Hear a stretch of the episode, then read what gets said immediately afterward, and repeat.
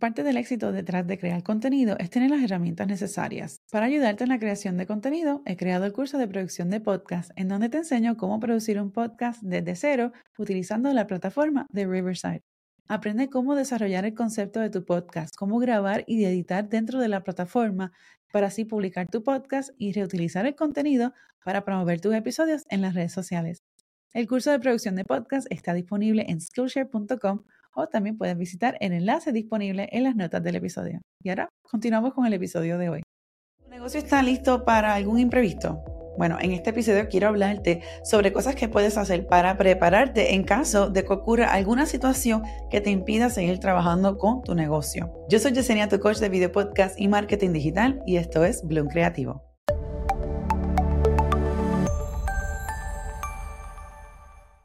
En este podcast hablamos sobre varias estrategias para ayudarte en tu jornada como emprendedor y recientemente terminamos la miniserie Freelancing 101 en donde hablamos sobre varios temas para ayudarte a arrancar como, con tu carrera como freelancer. Así que si aún no te has sintonizado esa miniserie, voy a incluirte el enlace aquí en la descripción del programa y para que así la puedas sintonizar o bien repasarla si es que ya la escuchaste. Y quiero también dejarte saber de que ahora, este próximo mes de octubre, vamos a estar culminando la temporada de Bloom Creativo Podcast con una miniserie llamada Marketing Audiovisual, fusionando estrategias de marketing con el vídeo y el podcast. Así que si le has sacado provecho a esta miniserie, a este podcast, te pido que le des un like, un review eh, y le des una calificación al podcast en Apple Podcast si nos estás escuchando ahí o en Spotify.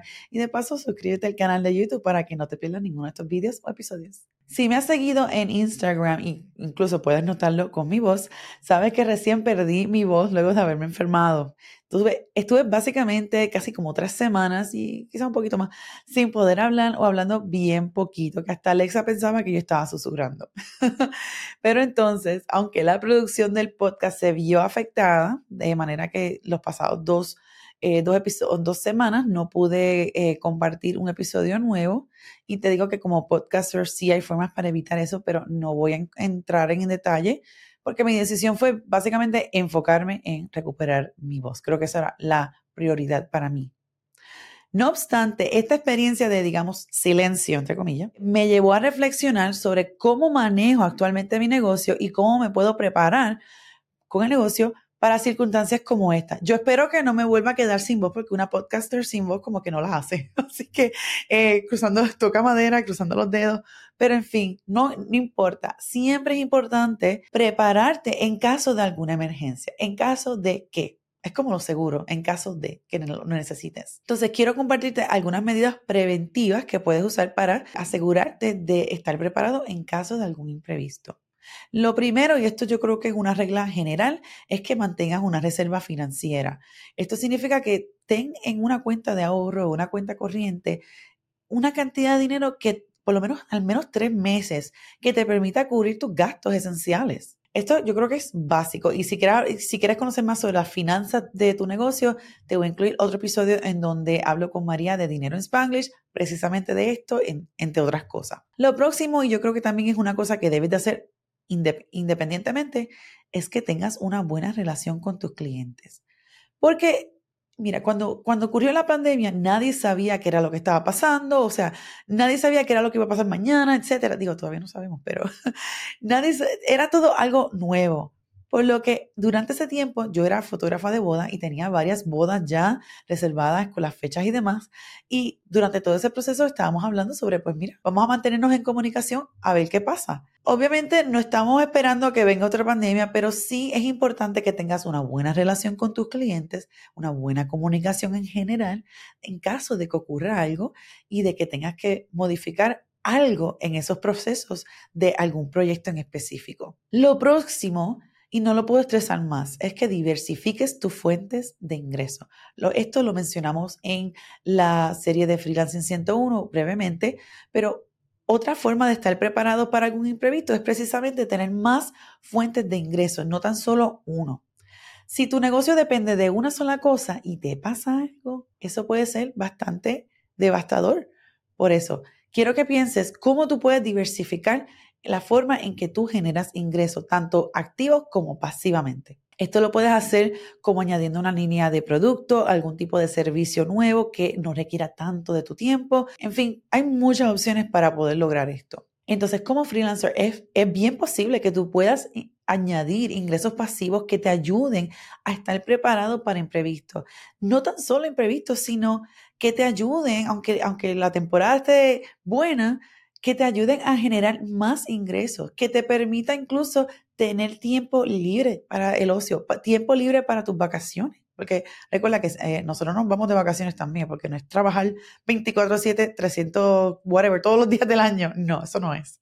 Entonces, alguna de las formas que tú puedes hacer esto es que puedes crear y vender productos digitales como, digamos, algún tipo de plantilla, algún tutorial, ebooks, incluso cursos en línea, que por cierto yo tengo uno, que es producción de podcast para emprendedores. Así que eh, si quieres lanzar tu podcast en menos de una semana, Vete al link que te voy a incluir aquí para que te puedas, eh, puedas empezar con en tu jornada como podcaster. Lo otro que puedes también es ofrecer servicios de suscripción a tus clientes, como un paquete, digamos, un paquete prediseñado en diseño gráfico o un paquete de, digamos, si eres diseñador gráfico, un paquete de diseño gráfico mensual o un servicio de consultoría digital. Otras formas de ingresos que no te requieran estar tanto tiempo en ello, que requieran menos esfuerzo, pero que aún así sean productos o servicios que ofrezcan valor a tu clientela. Porque siempre hay que tener eso bien pendiente. No es crear un, PDF o un template o una plantilla por, crearlo. Siempre piensa en, en, cómo tú puedes ayudar a tus clientes con esas preguntas y esas preguntas frecuentes, con esos puntos de dolor que ellos tengan. Otra forma que puedes hacer esto es que puedes crear tu, propia mercancía, tu propio merch, o sea, camisetas, tazas, eh, stickers, pegatinas, todo. Hay muchas opciones que están disponibles que incluso no requieren de tú comprar una cantidad previa, una cantidad grande, masa, para luego distribuirlos. Hay muchos servicios en línea en los que puedes hacer este tipo de, diseñar este tipo de producto. Otra forma, sobre todo si eres fotógrafo o videógrafo, puedes crear eh, un servicio de stock photography o stock video. Esto básicamente, si no, estás familiarizado, con esto, el stock es básicamente crear una serie de contenido de fotos o vídeos en donde sean generales Tal, de, de, tal forma que cualquier persona o una gran mayoría de personas dentro de varias industrias puedan utilizar ese pietaje para sus, propios, para sus propias necesidades. Por ejemplo, yo tengo un podcast en donde yo trabajo sobre, hablamos sobre salud renal y en ese podcast tenemos muchos ejemplos genéricos como mantenerse hidratado, comida saludable, hacer ejercicio. Entonces yo voy a Canva, porque Canva es fantástico, y entonces yo busco pietaje, stock, sobre, digamos, personas haciendo ejercicio, digamos, una botella de agua, un plato con una comida saludable, etc. Eso es un ejemplo de stock, fotografía o vídeo. En fin, la clave de todo esto es generar ingresos pasivos para que puedas entonces venderlos o ofrecerlos una y otra vez sin necesidad de dedicar mucho tiempo o energía adicional. Y digo, o sea, se llama pasivo, pero no quiere decir que no vas a hacer nada, que una vez lo haces y te olvidas. No, no, no. Sí, tienes que promocionarlo, tienes que promover esos productos de vez en cuando, de cuando en vez, pero el punto es que no inviertas tanta energía en ese producto. Otra forma que puedes considerar para prepararte en caso de algún imprevisto es que consideres subcontratar a una persona. Esto se puede ver de muchas formas y no tienes que esperar a, o, no tienes que pensarlo, no tienes que hacer esto pensando en que algo malo va a ocurrir. Parte de crecer tu negocio implica subcontratar, porque va a llegar un momento en que tú vas a estar abarrotado, abarrotado, abarrotado, abarrotada de mucho trabajo, porque nuevamente generar, crear un negocio, emprender, toma tiempo y dedicación. Y va a llegar un punto en que tú no vas a poder hacer hacer todas las tareas minúsculas que tu negocio requiere. Tú vas a necesitar enfocarte en esas tareas que generen ingresos, esas tareas que requieran de mayor, un nivel mayor de conocimiento en X o Y cosa. Entonces tú puedes subcontratar a una persona que te haga esas tareas más minúsculas, más sencillas.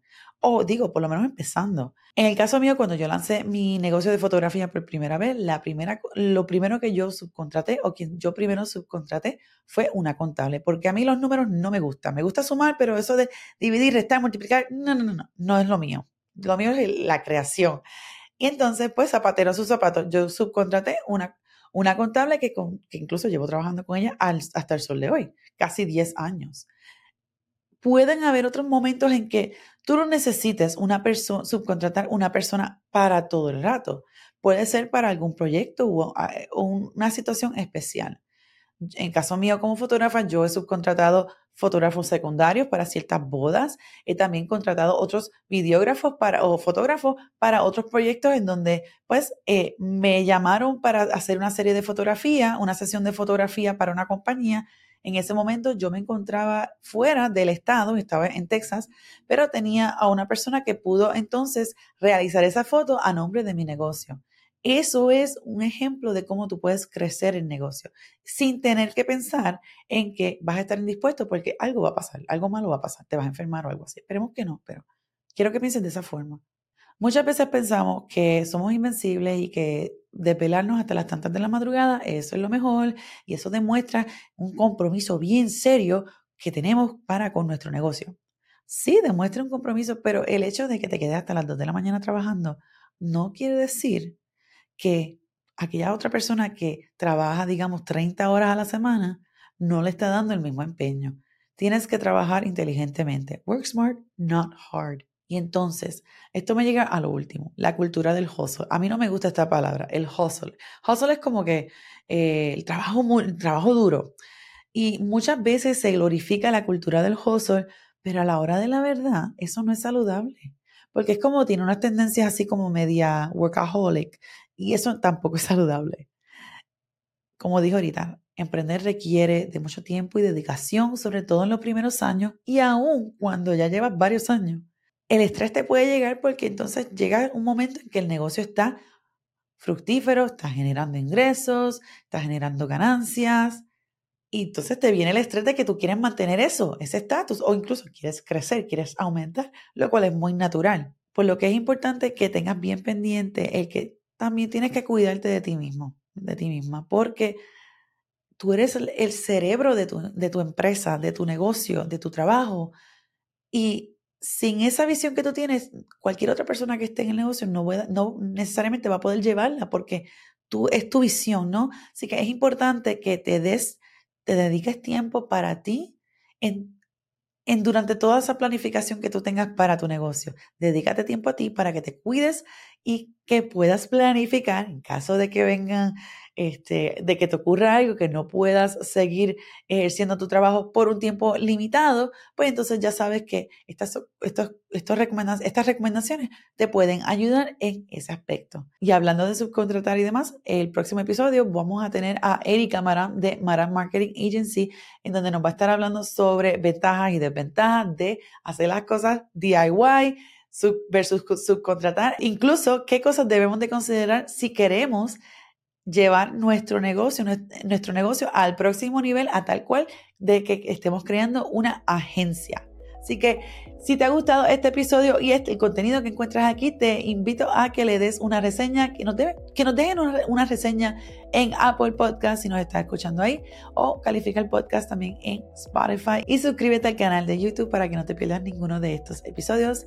Nos vemos en el próximo. Chao. Visita Bloom Creativo Podcast para las notas de este episodio y recuerda seguirnos en Apple Podcast, Spotify o en nuestro canal de YouTube Bloom Creativo Podcast para más contenido como este.